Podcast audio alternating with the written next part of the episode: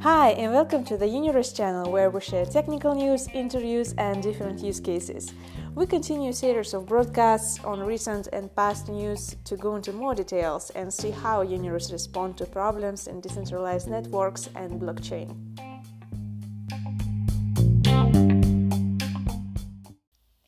Hello, Varun. Hello, Rita. How are you? I'm fine. Yeah, fine. So um, today we are going to talk about the TPM, and uh, I have a few questions for you. Uh, so the first question: uh, What is it, the TPM?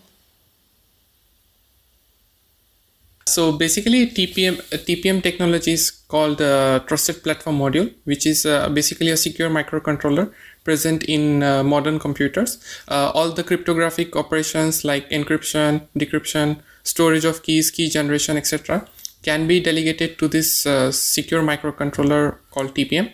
TPM has variety of use cases. For example, you can use TPM for storing keys I, am sure you have heard about uh, BitLocker, which is the encryption services uh, provided by Microsoft.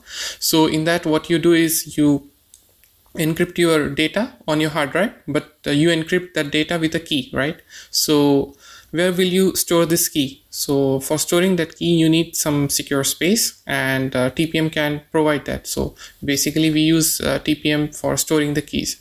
It can also be used for for licensing constraints like for example if you if you are running some videos which are copyrighted so to make sure that you have already uh, already purchased the license for viewing it for distributing it we can use tpm in fact uh, microsoft office uh, uses uh, tpm for its licensing purposes in office 365 apps so tpm has found variety of use cases so it's basically to ensure that your platform is uh, in a right state for for doing any task you want. It can be related to finance, it can be related to videos or copyrights, or it can be related to even blockchain. Okay, yeah. so TPM it's something physical. It's a physical object and motherboard. It's not it's, it's not a program or. Yes. Uh, to elaborate more on that, TPM comes uh, in variety of uh, types. Uh, there are firmware TPMs, there are software TPMs, and there then there are hardware TPMs. Hardware TPMs or discrete TPMs are the TPMs which are either plugged into your motherboard or embedded inside your motherboard or uh, secure chip. They are not just something which can only be present on motherboard. They can also be embedded in uh, system on chips. For example, embedded systems like IMX uh, 6Q, etc. So this uh, these various types of TPMs have various constraints. For example, discrete TPMs or hardware TPMs are the most secure. The, then there comes the firmware TPMs, which are basically uh, softwares running inside a trusted execution environment. And then there are th- there is a third type of TPM, which is the virtual TPM, where it's actually running inside a hypervisor or operating system with simulator or any other virtual source. Okay, so it could be everywhere. Yes, uh, uh, finally, it is everywhere because you have like so many forms and so many factors to consider what type of TPM you want to use and how much you want to spend on the security. And to elaborate more on the security of TPM, I think uh, we will do it later. Okay, and uh, was uh, the TPM known before? TPM technology is quite old. I mean, it, it has been uh, there for, for more than a decade now. And uh, since 2013 or 14, all the laptops, all the computers are equipped with uh, TPM. So it's a technology which is pervasive. You can find TPM in almost all PCs uh, you buy today, or if even if you have bought it, for example, two years ago. And nowadays, because of the advent of IoT, you have TPM for security, uh, even in embedded systems uh, which are power constrained, but still they have embed, uh, TPM embedded for security. Mm, okay, so TPM um, is in every computer, right? Yes, in most of the computers of course you can find some computers where you you will not have tpm but almost all computers have uh, modern computers personal computers have tpm for security for for the security of the bios for the security of operating system for for encryption purposes. Okay uh, great. So let's talk about uh, uniris uh, could you explain uh, how uniris leverage the TPM in its ecosystem?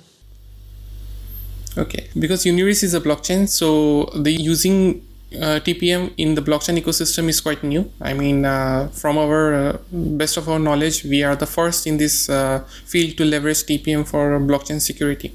So for Uniris, we will use TPM in mainly two cases. Uh, right now, uh, they are restricted to miners use cases, where miners will be handling or delegating their key managements and signature and verification procedures to the TPM so whenever miner has to verify a new transaction after uh, the algorithms are uh, verified, the final transaction can be signed by the TPM. So this way we are sure that uh, the miner actually signed the, the transaction because first TPM is embedded so it cannot be taken out of the system, out of the motherboard. Uh, so that's the first thing. So whenever any miner signs a transaction, we are sure that it originates from a particular hardware which is authorized to do the transaction. The second thing is whenever, for example, a miner goes rogue, he double signs some transaction, he wants to do double spend attack, etc. Uh, whenever these attacks are detected, the miner can be banished easily because he, his identity is locked and embedded inside the TPM through root key called uh, endorsement key. So with this uh, we can make sure that uh, the miners when they sign the transaction and that they are the actual ones who are signing the transactions. And the second thing is whenever they go rogue we can banish them easily and they cannot even use the hardware after uh, being banished. So if a miner wants to i mean rejoin the network with generating new key it's not possible because the tpm inside its system remains the same. So we, we can make sure that uh, our banishment is an actual banishment and not uh, something just uh, taking out the public key or revoking the access to the network. Mm, okay. So it means that i can't use my miner with the same key Exactly. I mean, even if you want to, to use another miner with your key, it's not possible because uh, the way we have implemented our software within the TPM is that uh, once you generate the key inside the TPM for signatures and verification for root signing, etc., these keys are basically locked to the TPM and they cannot be taken out. So if your miner, for example, uh, breaks, so you have to create everything new. I mean, you cannot uh, transfer it. Of course, uh, there is bit of a hassle here but uh, after i mean apart from that the security is much more because we are sure that the identity of the identity of the miner is protected in this way. Okay so it means that if my miners has broken i can't use this anymore. And uh, i need to buy another one with a new key right? And uh, so what happens with my funds if your hardware is broken at the moment the way we have implemented it of course we will have more flexibility in future. But at the moment if your miner breaks down there is no other way to uh, use that miner again because you have to buy new miner. You can use the same keys and other things. If you can skillfully extract the tpm which is not possible uh, and put it in on your system. So at the moment uh, if your miner breaks uh, you have to buy a new miner and uh, uh, start again the whole process like getting approved for the network and starting everything. Regarding the funds, we have uh, implemented an algorithm where your funds are automatically transferred after a certain period of time. So you don't lose all your funds uh, related to that key. Oh this is very good. Exactly. Uh, this is important because when your hardware is broken miners would be more uh, concerned about the the tokens the UCO UCO tokens, UCO coins, which are related to the public key and the private key pair, which is inside the TPM. So if you cannot access the TPM, you cannot access the funds, right? So for that, we have implemented a auto transfer mechanism where after certain number of transactions or certain number of time, miners can configure the funds to be transferred to, for example, an offline, offline wallet or cold storage wallet, where it's uh, more secure and more flexible but for security of the network and banishment conditions we we are sticking with this uh, configuration at the moment. And i think that it's really important point that you can guarantee the safety of my money even if my miner breaks down. Yes uh, we had that concern at the start and that's why we came up with this uh, middle ground where uh, of course you might lose some funds if you have longer period of times uh, for waiting for a transaction to be executed. But normally you won't because uh, the transaction fees would be quite cheap on our blockchain so it won't uh, really make any economic sense to let that uh, funds be with the tpm key. So uh, tell me more about security. Is the tpm sufficiently secure? And is it possible to hack into it? Okay, so the first thing uh, when it comes to sec- security is that we must know every technology has its limit, and absolute security in any domain is a myth. So, uh, as with other technologies, TPM does have some limitations and it can be hacked, but not as uh, easily as, for example, your operating system.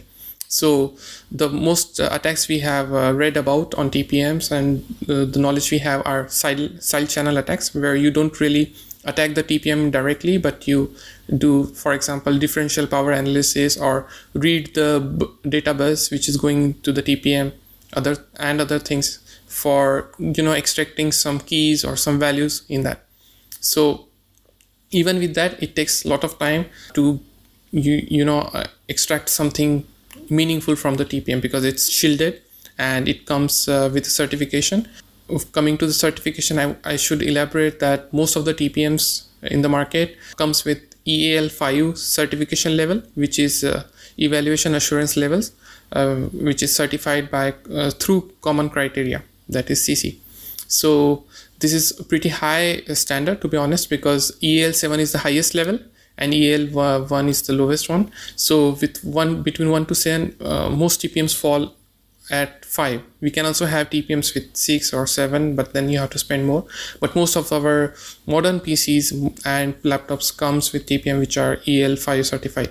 That's very interesting uh, with respect to the security concerns. And yes uh, eventually we will have even more shielding on tpm to make sure that the, the funds or our software is not hacked through for example using trusted execution technologies like Intel SGX or Intel TXT and for Qualcomm and AMD processors as well.